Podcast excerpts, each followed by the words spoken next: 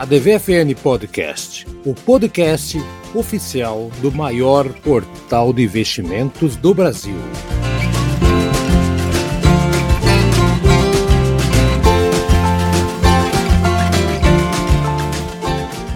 Seja bem-vindo a mais uma edição da DVFN Podcast. Olha aí, Haroldo Glopinaira, no seu maior portal de investimentos do Brasil, no seu podcast oficial.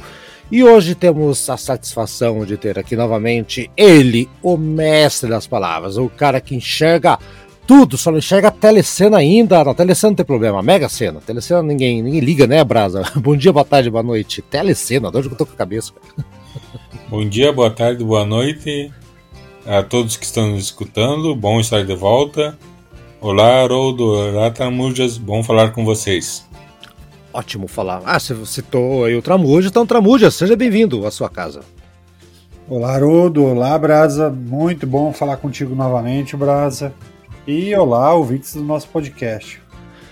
Não tem como a gente não. Bom, a gente não ia falar em temas de guerra, mas daqui a pouco a gente vai chegar em um assunto que não é correlacionado, tal, mas tem a ver também com, com questões de, de armas. Até podia até começar esse assunto já, né, né, né Tramujas, assim, porque tá todo mundo de olho nessa questão de, de, de, segurança, ainda mais com o mundo como está, né? Então realmente tem essa procura maior por modos de proteção e não podemos deixar de lado aqui a grande Taurus, né, que é uma joia aqui das empresas brasileiras, né, reconhecida lá fora e que vai ser tema nesta semana vamos fazer uma entrevista com o pessoal da Taurus. Então, eu e o, e o Tramujas vamos estar ali é, conversando com o pessoal. Então, Tramujas, dá uma, uma préviazinha do que, que tem para que está chegando aí para o pessoal do nosso podcast. Agora a gente vai começar a fazer umas entrevistas, hein, Tramujas?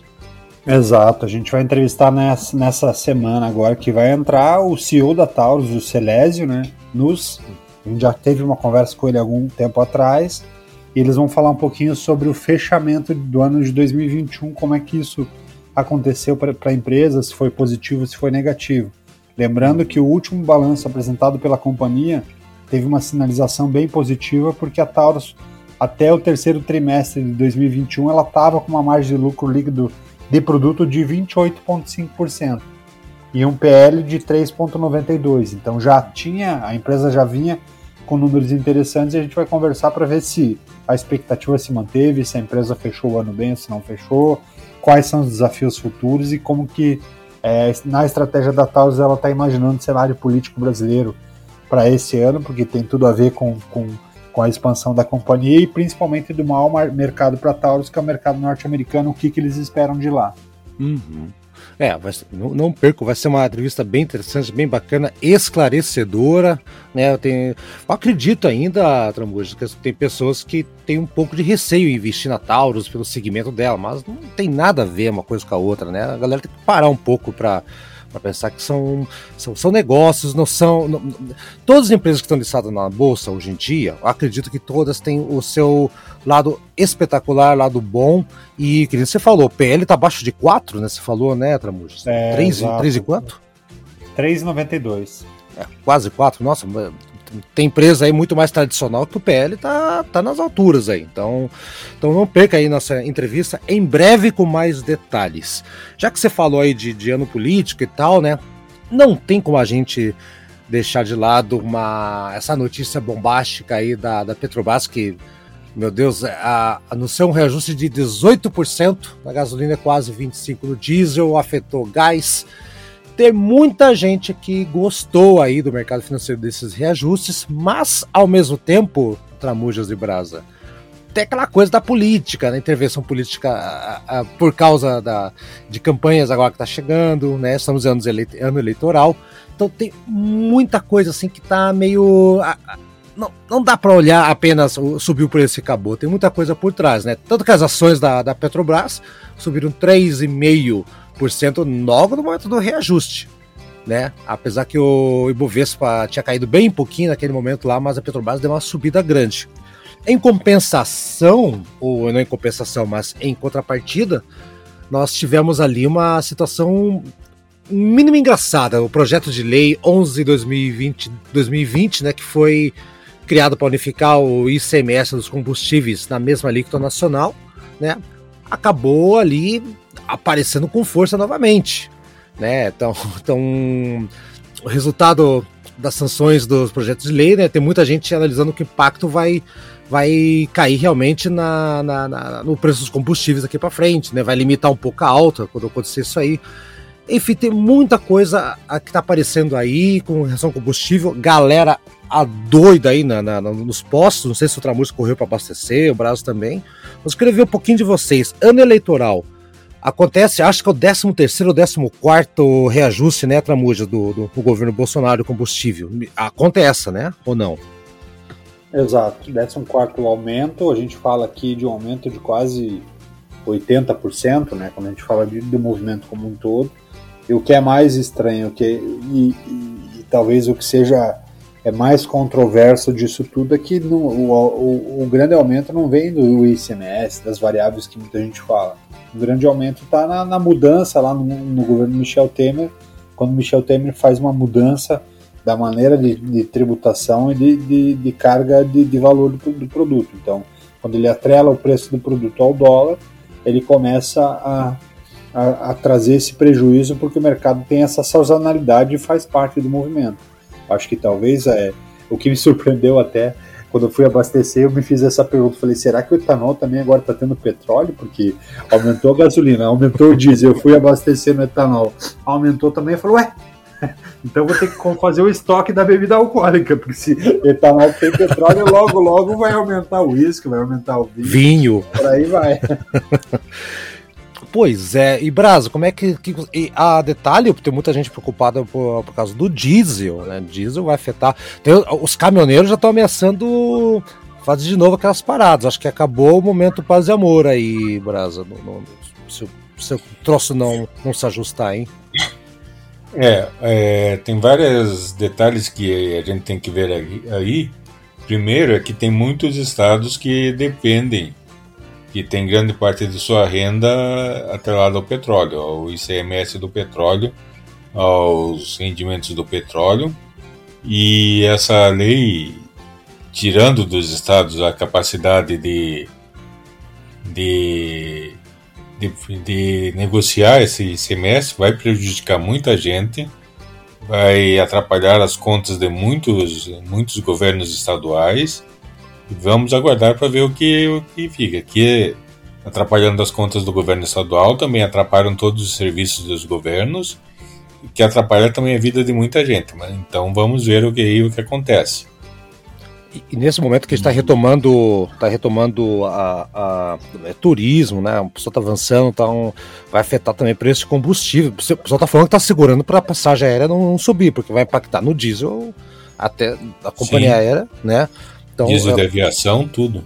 Nossa, tá. E, e tudo isso é, no meio de uma guerra. Da... O combustível, só para lembrar que a gente importa 100% do combustível para as aeronaves. Né?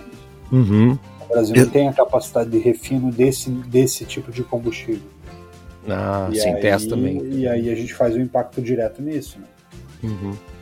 O, o, gás também. O gás praticamente vem de fora, todo o gás aqui também já Tá, tá, tá, ficando um pouco complicado. E no meio de uma guerra, gente, que, que afeta países produtores de petróleo, né? Também.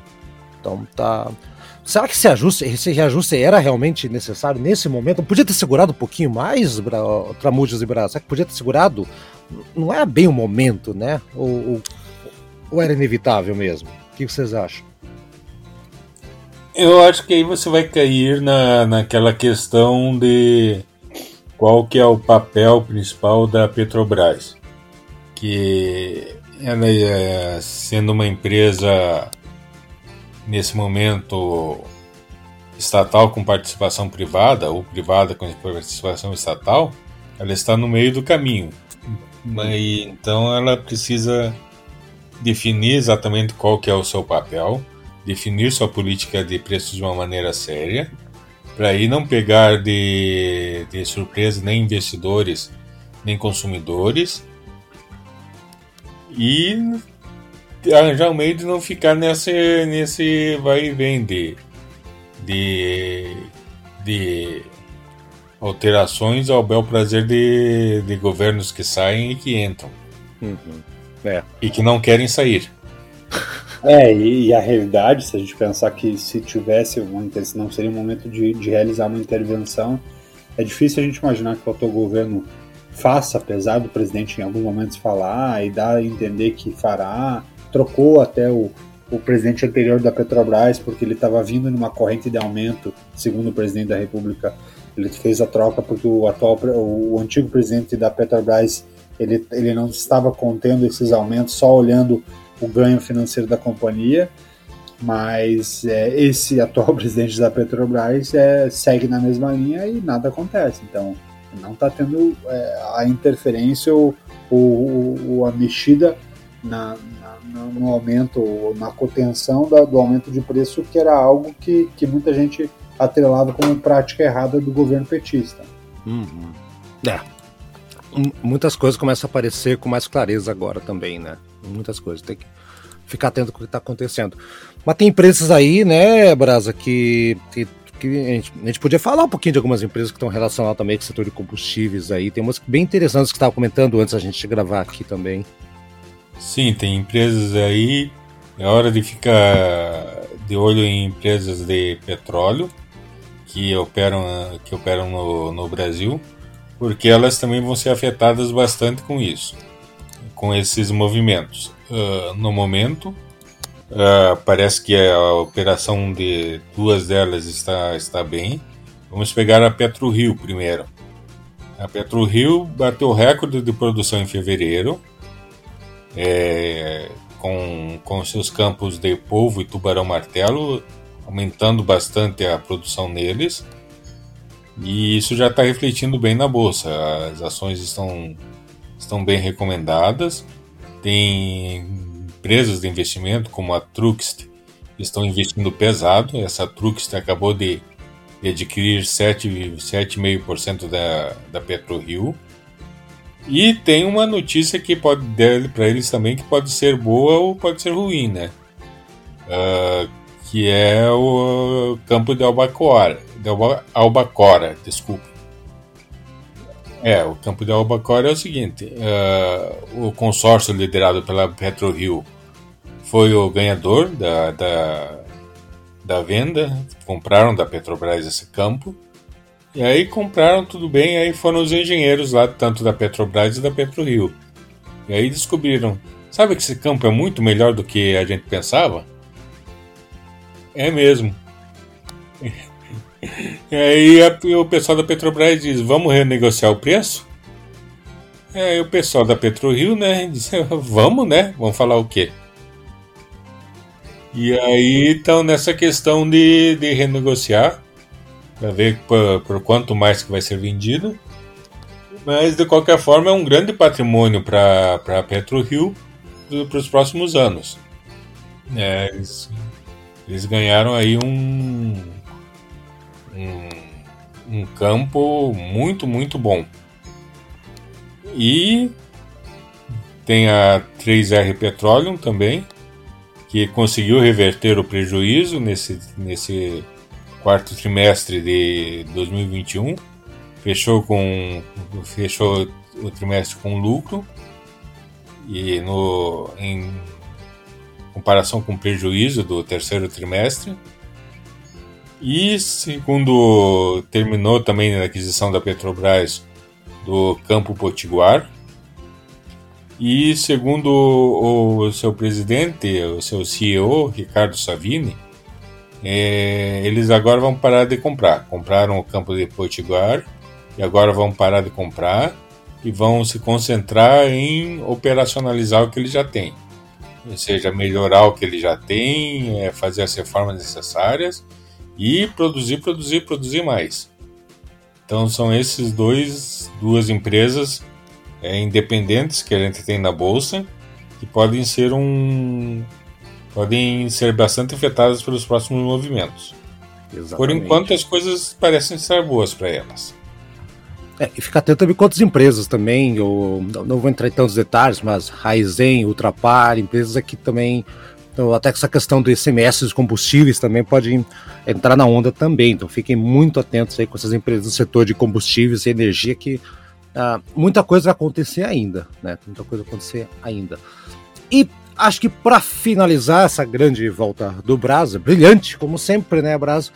Podia falar um pouquinho sobre a, a, a Natura, né? A Natura que registrou o lucro líquido atribuído para os acionistas aí de 695 milhões no quarto trimestre, agora de 21, 29% a mais do que o período de 2020. Muito disso aí também, os números são muito bons. Já nós falamos faz uns três ou quatro programas sobre, sobre a Natura, né?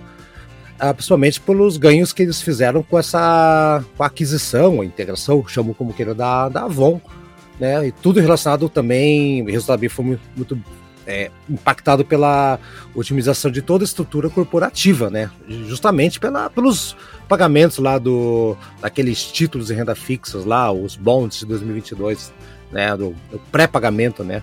Da Avon. Então, uma empresa que está indo muito bem. Falamos recentemente, eu estava conversando com a Renata, né, Renata Silvestre, é uma das nossas colegas aqui da DVFN, e ela comentou: olha, dá uma olhadinha lá, que tá bem legal. A galera tá perguntando bastante sobre Natura. Então, olha aí, Natura mostrando um lucro líquido muito interessante e mostrando uma, ser uma empresa robusta Vou começar. Quem quer começar? Brasa ou Tramujas? Ah, é, Fala aí. eu só queria, só queria começar dizendo que pela primeira vez é, o lucro da América Latina, as vendas da América Latina, vieram 52% de fora do Brasil e 48% de dentro do Brasil. Olha. Então é uma empresa que está extremamente é, bem posicionada nessa sua internacionalização. Uhum. É, tem várias empresas brasileiras que já estão já olharam essa, essa parte, estão lá, lá fora. Eu testemunho com minha, minha esposa que é colombiana, eu lembro que eu cheguei em Bogotá, na última vez que eu estive lá, e o, o Boticário, que é uma empresa aqui de Curitiba, né, tal, tá firme e forte lá. Tem, tem um aeroporto, tem shopping, e como uma coisa chique, chiquérrima, preços até mais alto. Então, talvez a América Latina seja realmente o Eldorado Tramujas para algumas empresas, como a Natura está mostrando aí também, né? Olha o que o Brasil falou. É, é eu faz, só fazendo uma análise um pouquinho mais fria, olhando basicamente alguns números que me chamaram a atenção. E aí, porque eu já venho também acompanhando essa um pouco de euforia desse movimento da Natura. Não querendo jogar um balde de água fria nas pessoas que estão olhando e que estão vendo a Natura como um bom ativo, mas apenas analisando o último balanço processado que foi lá no dia 31 de, de dezembro. Né? Certo. Então, ol olhando esse último balanço da Natura processado no dia 31 de dezembro de 2021, é, tem pontos que me chamam a atenção e que eu gostaria que o investidor tomasse um, um certo cuidado. Porque quando a gente fala que a companhia teve um, um, uma, uma lucratividade, realmente ela teve uma lucratividade boa, o lucro dela nos últimos 12 meses foi de 1, 1 bilhão de reais. Só que para gerar esse 1 bilhão de reais, ela precisou é, criar como receita 40 bilhões de reais. Ou seja, ela tá, e aí se você pega esse ciclo, esse macro ciclo, ela tá com uma margem de lucro líquido de 2,6%, o que é uma margem muito baixa, mas muito baixa mesmo. É, então é algo que preocupa um pouco. Lembra que a gente fala sempre do número acima de 10% uhum. para imaginar um cenário interessante para as companhias. Exato. Pode ser esse custo de operação, esse custo de mudança de, de formato de negócio, que com, é, quase com certeza absoluta deve impactar no movimento da companhia. Outro número que me chama atenção olhando a Natura é que ela ainda está com PL muito alto. O PL da Natura está em 27,94. Uhum. Então, é um PL com alerta máximo. Assim, quando a gente fala de, de um PL interessante, é na casa dos 10, 15 ou para baixo. Né? E aí, quando você fala de um PL de 27, é um sinalizador que preocupa. O único, porém, que, que eu vejo como um cenário positivo é que a empresa consegue gerar o caixa, e quando você fala de uma análise lá atrás, no passado, talvez o grande número que se falava na contabilidade no passado era é, capacidade de gerar do fluxo de caixa da empresa, de, de gerar faturamento da empresa. Então, ela consegue ainda alavancar e gerar um faturamento forte. Nos últimos 12 meses ela conseguiu, como eu falei, uma receita líquida de 40 bilhões, obviamente que sobrou de lucro 1 bi, Uhum. Mas é, nos últimos três meses ela teve uma receita líquida de 11,6 bilhões. Ou seja, ela consegue sim ter uma geração de caixa muito forte. A preocupação tá em, em otimizar essa geração de caixa para sobrar mais na última linha no lucro líquido, né? margem de lucro líquido. Um número positivo também é quando a gente faz uma análise do valor de firma versus valor de mercado. Porque, de volta, esse número deveria, o valor de firma deveria ser 10 vezes menor do que o valor de mercado em média. Quando a gente fala de empresa de tecnologia, é acima disso. Mas, como nossa bolsa ainda não é madura, ainda falta, a gente teve saída forte de estrangeiros e não tem um volume grande de investidores aqui dentro, a gente está falando que o valor de firma da Natura no último balanço apresentado foi de 36 bilhões de reais, antes é um valor de mercado de 29,2. Ou seja, ela está depreciada nesse movimento. Porém, eu cuidaria um pouco desses outros alertas, desses outros números é, fundamentalistas, que eu acho que eles são bem importantes para a gente fazer uma análise quando a gente olha cenário de investimento. É, até mesmo porque, a, apesar dos números aí considerados fortes, né, tem, tem, os números preocupantes que você levantou, mas tem os números também interessantes ali, é, toda, todos os papéis da Natura ter, tiveram uma forte queda na, na, na, naquela sessão pós-resultado, né? E é o, que, é o que a galera acaba chamando também, né? De é, subiu no boato e caiu no fato, né? Que o pessoal sempre fala, né? Então, Exato. Então, Cria-se né, uma euforia do número macro, não. Faturou 11 bi no último trimestre. Uau, show de bola, legal, lá, lá, lá. Sobrou 695 milhões. Uau, 690. Mas daí quando você vai no, no olhar mais micro da coisa Aí você fala, beleza, sobrou 695 milhões, ótimo valor e tal. Mas o quanto disso é margem? 2,6%, é um número muito baixo. E para uma empresa que vende é, produto é, de marca, um produto em que as pessoas se identificam, que tem valorização de marca, que gasta é, muito em propaganda, investe na, no, no reforço da marca, é preocupante porque você começa a olhar um cenário de que você precisa colocar muito dinheiro para tirar pouco. Eu coloco a cada 100 reais que a empresa coloca como investimento sobra 2,60. Então é algo que chama atenção. Quando a gente falou da Taurus, claro que são negócios diferentes.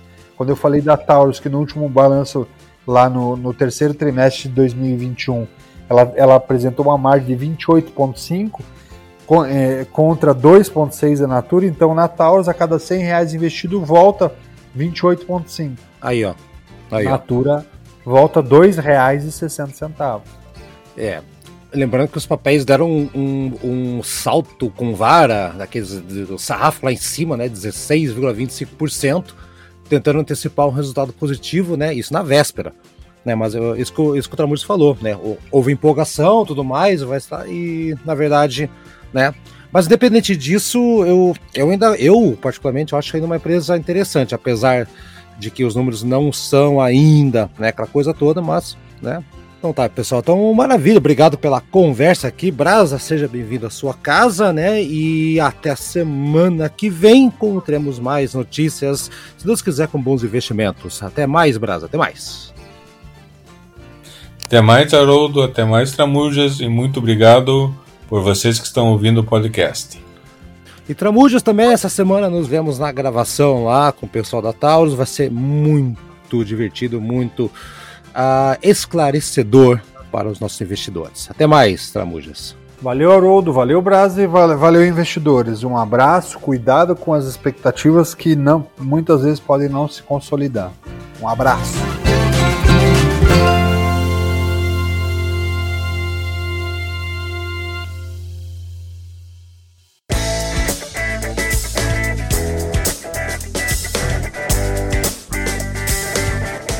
E aí, gostou do nosso programa? Semana que vem tem mais. Acompanhe a gente no Spotify, no Deezer, no Anchor, no seu agregador preferido. A DVFN Podcast está lá, hein? Dá procurada, compartilhe com seus amigos, siga a gente nas redes sociais e faça bons negócios. Eu sou Haroldo Glombi e na próxima semana tem muito mais informação para você aqui na ADVFN Podcast. Até lá!